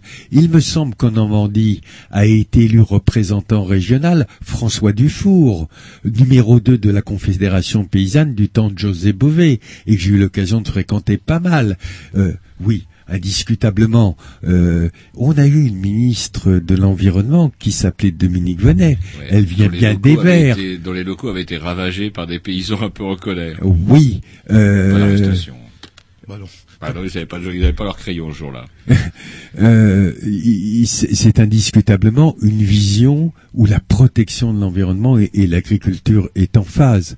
Euh, parce qu'il y a d'autres modèles agricoles. Quand j'entends qu'on va être 9 milliards d'individus, quel que soit le moyen, on ne pourra pas être 9 milliards d'individus et manger comme les Américains. On ne pourra pas être 9 milliards d'individus et manger de la viande deux fois par jour. On est bon pour le tofu, c'est ce que vous êtes en train de nous dire. Oh, le Non, pas les graines germées, hein, quand même. Ah, la graine germée, j'aime pas ça. Le tofu J'ai encore. arrêté. Le tofu, oui. Non, je, je pense que c'est simplement euh, regardez aujourd'hui la quantité de viande ou de poisson qu'on ne retrouve pas euh, dans les commerces autrefois. Euh, À Rennes devait y avoir, comme à Paris, des tripiers. Le tripier a disparu. Il y a un Les certain et qu'on méprise euh, maintenant, là. là. To- Totalement. On les retrouve où? Dans l'alimentation animale. Il y a un gâchis Parce que c'est fantastique. vrai que comment j'ai appris un truc assez fou, on importe de la viande de porc en France. Oui. Parce qu'en fait, dans le cochon, même si on dit que tout est bon, euh, en fait, on ne mange que le jambon. C'est un peu plus compliqué que ça. Il y a aussi les porcs, les jeunes porcs qu'on envoie en Italie et qu'on récupère après pour qu'ils aient un label. Euh, je crois que c'est Nicolas Hulot qui racontait cette histoire vraie de deux camions qui se percutent sous un tunnel. A dit, mais qu'est-ce que tu transportes de cochon? Moi aussi, d'où tu viens? Je viens d'Italie, je viens en France. Et l'autre disait, moi je viens de Belgique et je vais en Italie. Euh, le tant que le gasoil tant que le transport sera largement sous-estimé en tant que coût, on verra ce genre de choses. Mais je vous rappelle que toute cette agriculture, elle est basée sur un... J'ai eu l'occasion de le dire aux Américains. Il est basé sur un pétrole sous-payé. Quand on va monter le prix du pétrole, cette agriculture à base d'engrais chimiques, à base de pétrole pour les tracteurs, à base de pétrole pour les machines, c'est une agriculture qui n'aura plus d'existence. Il faudra revenir à des choses plus naturelles. Euh, on vit la fin, on a, on a connu les trente glorieuses industrielles, on est en train de vivre les trente glorieuses agricoles. C'est une réalité. On s'écoute un petit disque et on continue notre conversation. Quand vous voulez, Tom, c'est parti, vous faites notre signe de fin en croisant les bras. Une espèce de haka, comme vous voulez. Let's go, move it, forget it all.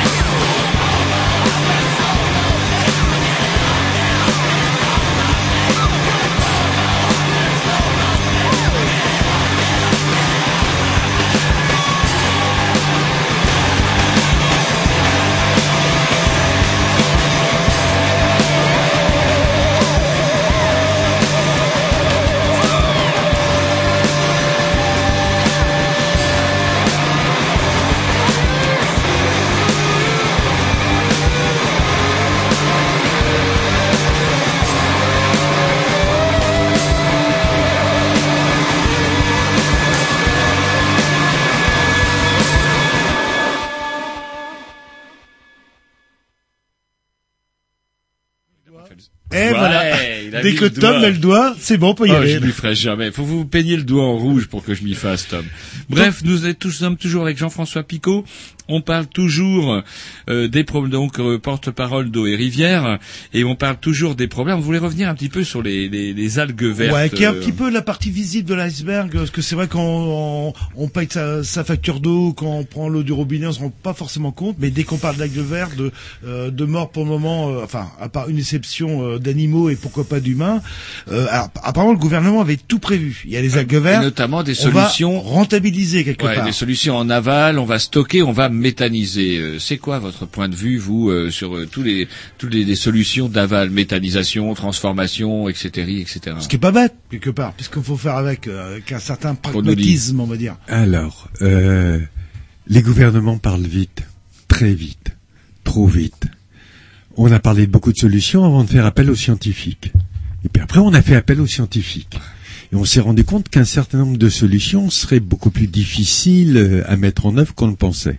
Alors vous avez raison, les algues vertes, c'est la partie visible de l'iceberg de la pollution. Moi je dis toujours, euh, vive les algues vertes. Ça choque. Mhm. Pourquoi? Parce que les algues vertes, c'est le signe visible de la pollution invisible des nitrates dans l'eau bretonne, ni plus ni moins. Si, si on n'avait pas des baies fermées, bien ensoleillées, avec de l'estran comme il faut, on n'aurait pas de marée verte.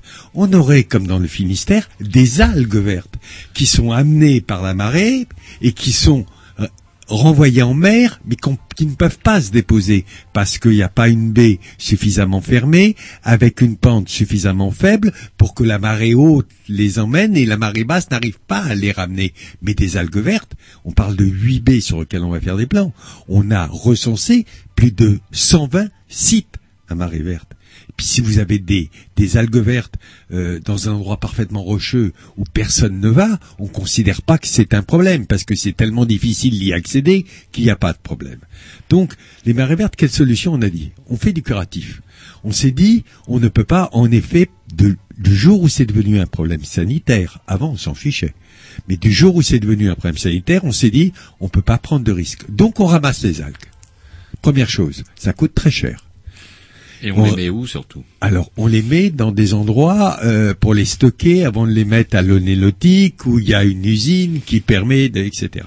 Et puis, on a dit, mais on pourrait méthaniser les algues. Alors, méthaniser les algues, euh, il n'y a pas un industriel sérieux qui a dit je peux. Pourquoi? Parce que pour méthaniser les algues, il faut d'abord les sécher, et les algues, c'est du sel. Or, prenez tout produit, euh, toute cuve que vous voulez, le sel, ça corrode. Donc, on peut pas. Alors, ce qu'on méthanise, c'est lisier. Hein dès, dès la sortie de la porcherie, bing, voilà, c'est ça. Le seul problème, les scientifiques l'ont bien dit. Ce que vous mettez comme nitrate à l'entrée du méthanisateur, il ressort sous forme de nitrate à la sortie du méthanisateur. C'est-à-dire, expliquez-nous. Je, je comprends pas. On le transforme pas en Ah. gaz? Non, c'est pas lui qu'on transforme. C'est ce qu'on transforme, c'est le carbone, c'est la partie carbonée. Ce qui fait qu'on apporte des déchets d'abattoir pour que le méthanisateur puisse tourner. Ou qu'on connaît des méthanisateurs, y compris en Ille-et-Vilaine, où on cultive du maïs et on met le maïs dans le méthanisateur. On le donne pas aux animaux parce qu'on a besoin de carbone. Et c'est le carbone qui, qui permet en, en effet le dégagement du, du gaz, de chauffer et récupérer du gaz et de l'électricité. Mais comme a dit- les scientifiques, comme vous rajoutez du carbone, mais que dans ce carbone il y a aussi du nitrate, à la sortie du méthanisateur, vous avez encore plus de nitrate que vous en aviez en entrée.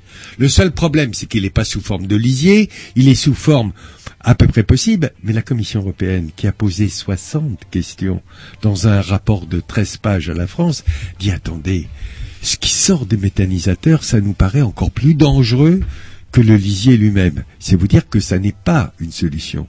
La seule solution, elle est simple, c'est de déconcentrer. Vous savez, si vous mettez des rats entre eux, jusqu'à un certain nombre, ça va. Quand il y en a trop, ils se bagarrent et ça crée des dégâts. Trop de cheptel sur les baies à algues vertes. Il faut repasser à l'herbager. Il faut récupérer cette chose sans aucun intérêt qu'on a drainé, qu'on a cultivé qui s'appelle une zone humide. Une zone humide, c'est une usine qui dénitrate pour pas un sou.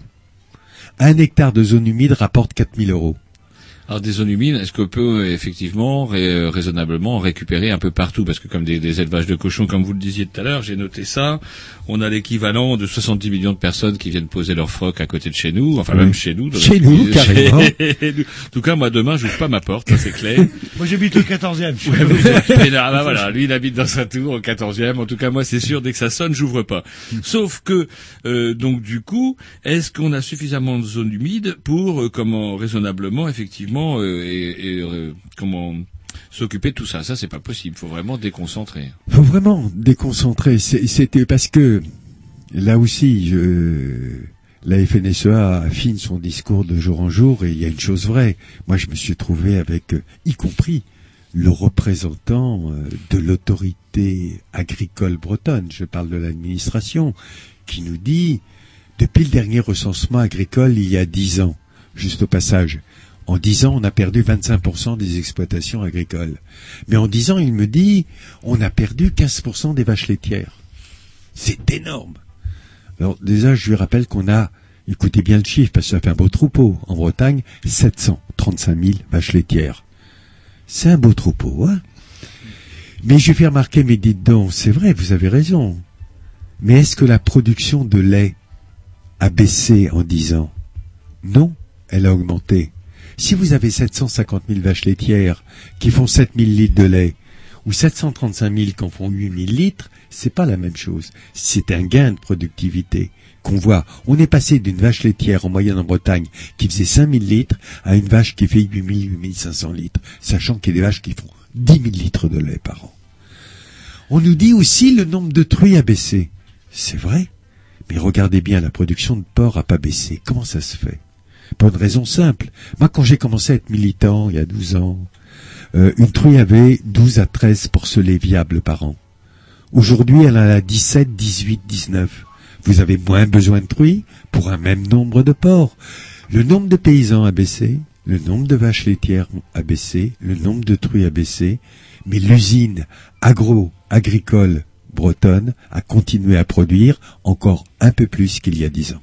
Donc ces fameuses aides à Sarkozy vont dans le bon sens, c'est-à-dire que moi, à la tête de mon super élevage hyper industriel, je n'ai que 5 employés, je bénéficierai d'une dispense totale de charges sur tous mes employés grâce à la taxe Coca.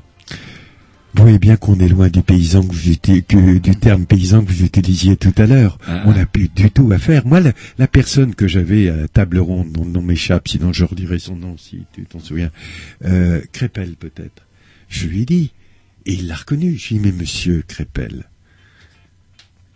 vous vous occupez de cochons, mais vous vous occuperiez de voitures ou de médicaments, ça serait la même chose. Vous êtes un industriel. Oui, tout à fait. Et il m'a dit, oui, je suis un industriel et je suis pour la loi du marché. Il expliquait en réponse à une question de la salle, moi la loi du marché ne me gêne pas. Eh ben alors pourquoi il vote à droite et pourquoi il râle quand les cours s'effondrent? Il devrait être content, ça c'est la loi du Bah, marché. quand les courses s'effondrent, c'est très bien parce que les prix augmentent. euh, finalement, Hein ils sont gagnants partout. Là, C'est là. assez dingue parce que comment dirais-je, on a des gens, c'est assez contradictoire parce que ils se rendent pas compte qu'on les mène, c'est un peu la flûte d'Amelin, vous savez, le, Oui, comment, le bien. charmeur de Tout rats. à fait, et oui. du coup, on les emmène poup, poup, poup, euh, comme des lemmings qu'on emmène en haut des falaises pour se suicider. Ça va dans le mur, forcément. C'est, c'est, vous avez raison, je crois vraiment profondément que c'est un système qui va dans le mur, ce qui me gêne aujourd'hui profondément. C'est, je crois profond, je vais pas dire profondément pour la troisième fois, je suis fatigué d'après deux heures d'entretien avec vous. Mais, Si vous changez les 10 secondes. Euh, c'est- je, je crois que l'administration bretonne, les élus bretons dans une grande partie, ont pris conscience des problèmes et on les a vus réagir. Euh, on a vu pour la première fois des syndicats d'eau dire on va dans le mauvais sens, des élus des communes rurales. Je crois que la Bretagne, dans son ensemble, et pour une grande majorité, a pris conscience qu'il fallait prendre un virage. Simplement, c'est Paris qui commande, et Paris n'est pas du tout dans la même direction.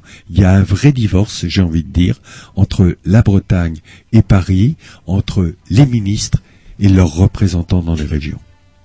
Très bien, on s'écoute un petit disque et après on continue parce que l'heure tourne, l'heure tourne. Ouais, et C'est et toujours puis mal nos méchant et amis, ça. nos amis euh, de- viennent d'arriver, donc Oui. du coup, ça serait Et- bien d'aborder un petit peu aussi votre. Ils mangent pas de cochon, ça je peux vous le certifier. Vous êtes pas- ils ont pas les têtes à manger du cochon. C'est très bien pour euh, pourquoi l'agriculture vous dites bretonne. ça, sans déconner.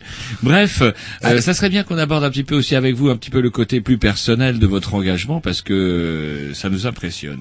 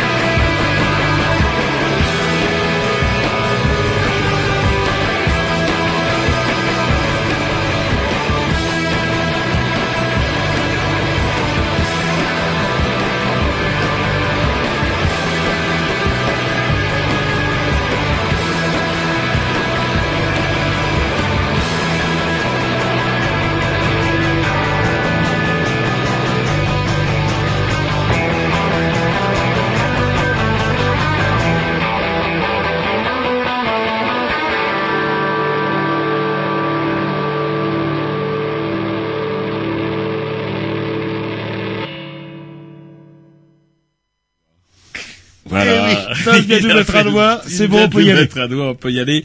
Bref, nous sommes toujours avec Jean-François pour, euh, oh, j'en ai peur, peut-être une des dernières interventions parce que à l'émission d'à côté, ça bouge. Je les ai jamais vus aussi nerveux. C'est incroyable. Ils sont déchaînés ce soir.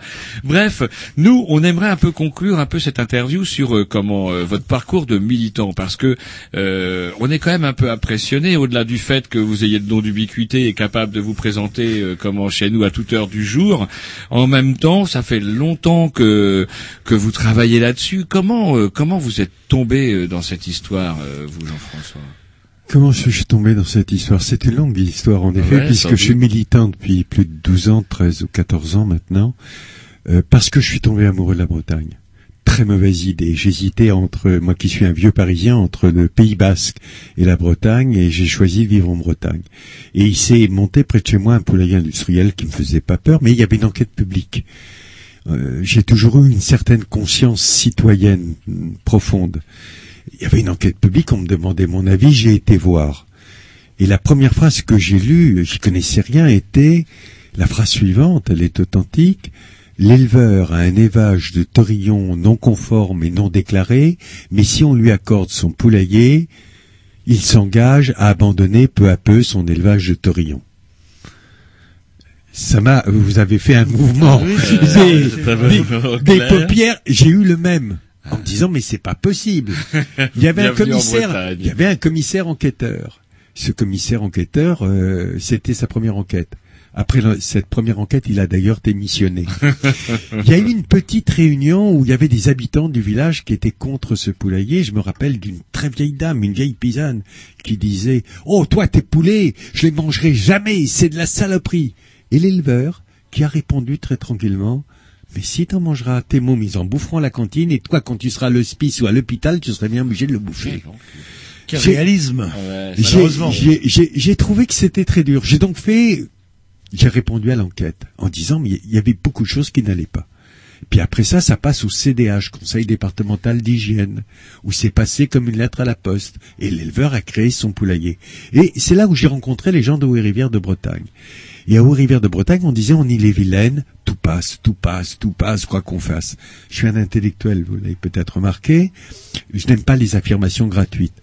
Alors je m'étais dit, je vais faire un acte militant pendant un an et demi, ça m'a demandé un an et demi, je vais étudier tous les dossiers d'élevage qui sont passés en Ille-et-Vilaine et j'en ferai un livre que je paierai de mes frais. Personne n'intéressera personne, mais ça sera un acte militant fort.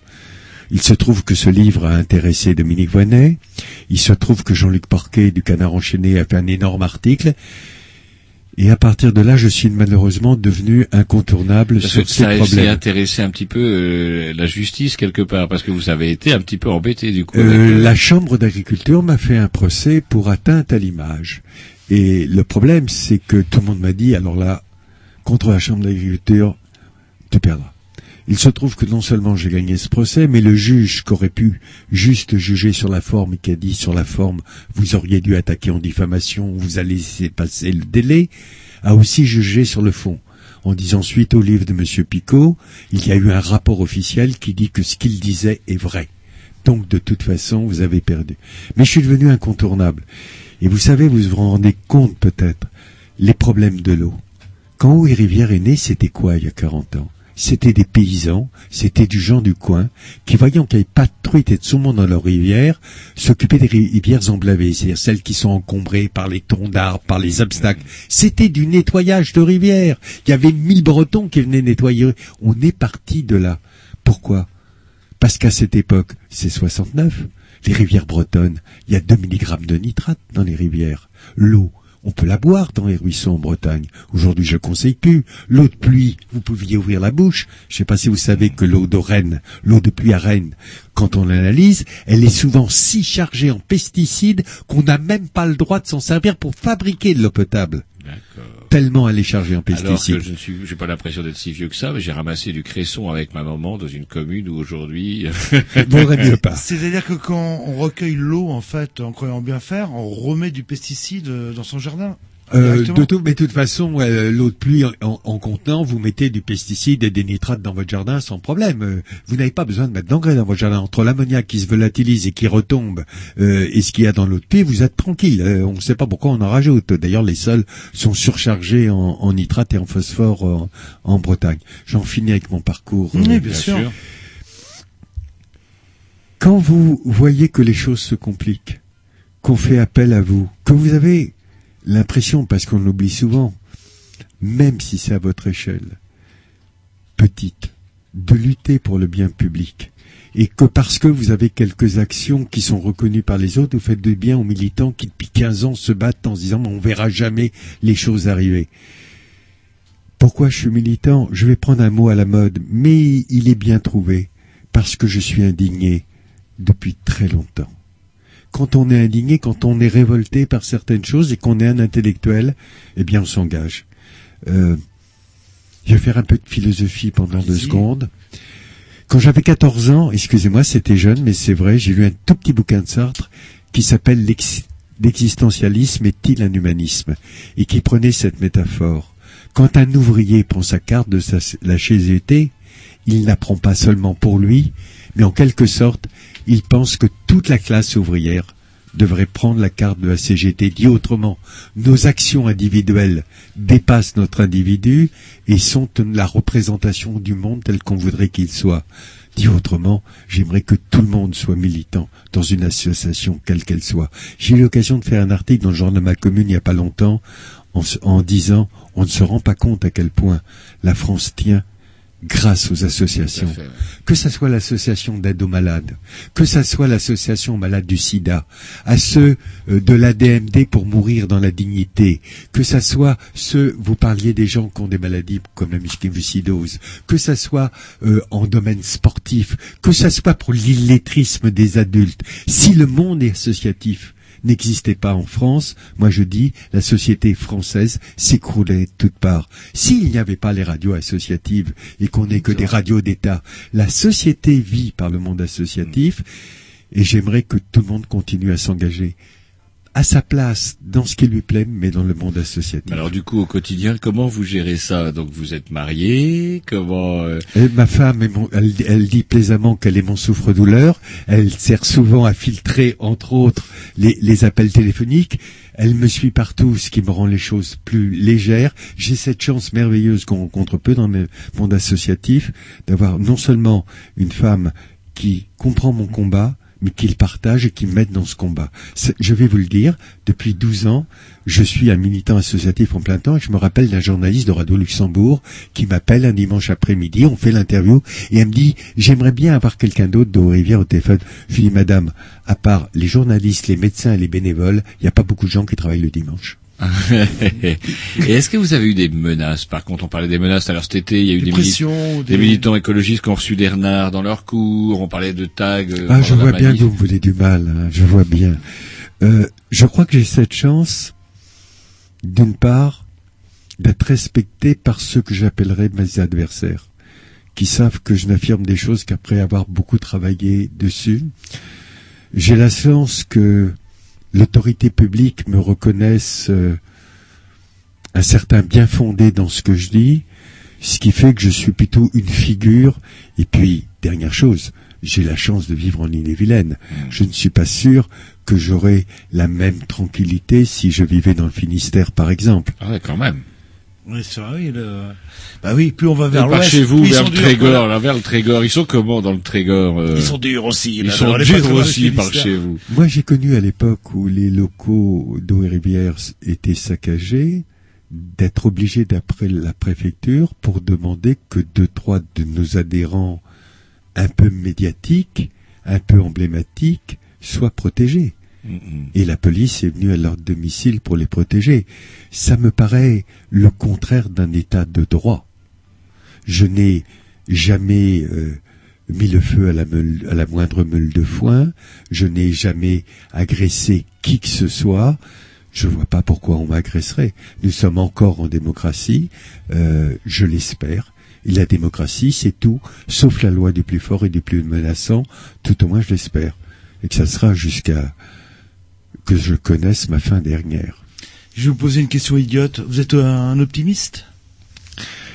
Ma femme dit, euh, qui me connaît bien, dit des fois que je suis un pessimiste actif et de temps en temps un optimiste lucide.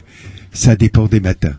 Des matins, je suis le pessimiste actif, pessimiste, mais qui me dit ce que j'ai commencé hier, faut bien que je le continue aujourd'hui. Et des fois, je suis un peu optimiste, mais franchement, euh, en dehors du problème de l'eau, ce 21e siècle est un siècle qui à la fois rend pessimiste, mais quand je vois les indignés en Espagne, les indignés en Grèce, les indignés à Wall Street. J'attends simplement les indignés français. Ils tardent à apparaître. Oui, je trouve aussi, effectivement, par rapport à ce qui s'est passé au Portugal, Ils en attendent Espagne. les élections. Et, et c'est marrant parce que, comment dirais-je, il a fallu aussi euh, le, le miracle de ce petit livre là, de ce vieux résistant. Et c'est ballot, j'ai oublié de mettre ça enregistré ce soir, mais sur Arte, il y avait justement une super série sur la résistance qui Oui, tout commençait à fait ce soir. Mais attendez, Vous les, vu les enregistreurs, ça marche. Oui, mais j'ai oublié. C'est qu'à Oui, chaque fois, ah, bah, je vous le passerai. Il y a replay, vrai, vous l'avez oui. bien enregistré. Oui. Ah, bordel, j'ai oublié, moi j'ai oublié. Et effectivement, on voit une petite dame très digne. euh, on lui dit la question, euh, vous avez résisté, etc.